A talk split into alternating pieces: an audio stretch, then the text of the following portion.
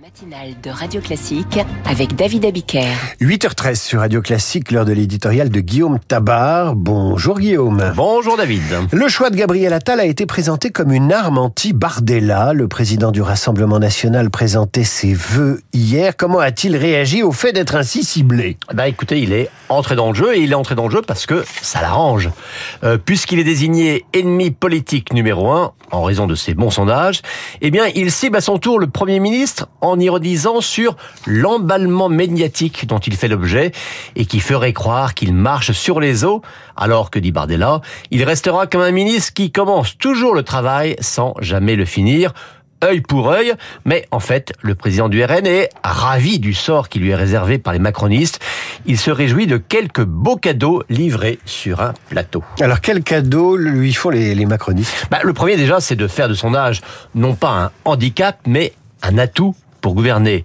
Euh, Marine Le Pen l'a redit hein, ce week-end dans le JDD. Si elle est élue présidente de la République en 2027, elle nommera Jordan Bardella Premier ministre. Euh, en mettant même la question des idées du RN de côté, on pourrait se dire, euh, quelqu'un de si jeune pour un poste si lourd, c'est un peu léger. Mais maintenant, comment juger irréaliste ce choix quand Emmanuel Macron considère qu'on peut avoir la carrure d'un Premier ministre à 34 ans? Mais le cadeau surtout, c'est que cibler nommément et exclusivement Jordan Bardella, c'est le valoriser.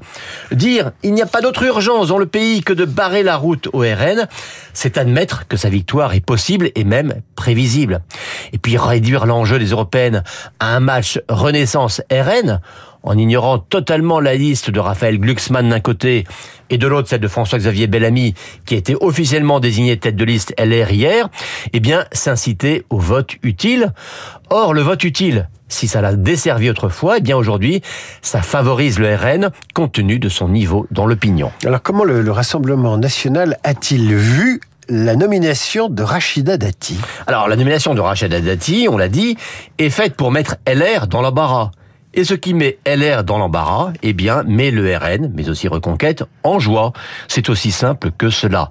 Alors, hier, Eric Zemmour, hein, qui a dit dimanche que voter LR, c'était désormais porter, voter pour les futurs ministres de Macron. Et hier, Jordan Bardella en a profité pour lancer un appel à le rejoindre aux électeurs et aux militants de droite qui ne veulent pas rejoindre le chef de l'État. Vous le voyez, hein, en se choisissant les uns les autres comme meilleurs ennemis, les macronistes et les lepénistes s'entendent sur une sorte de Yalta sur le dos du, de LR dont ils rêvent de se partager les dépouilles.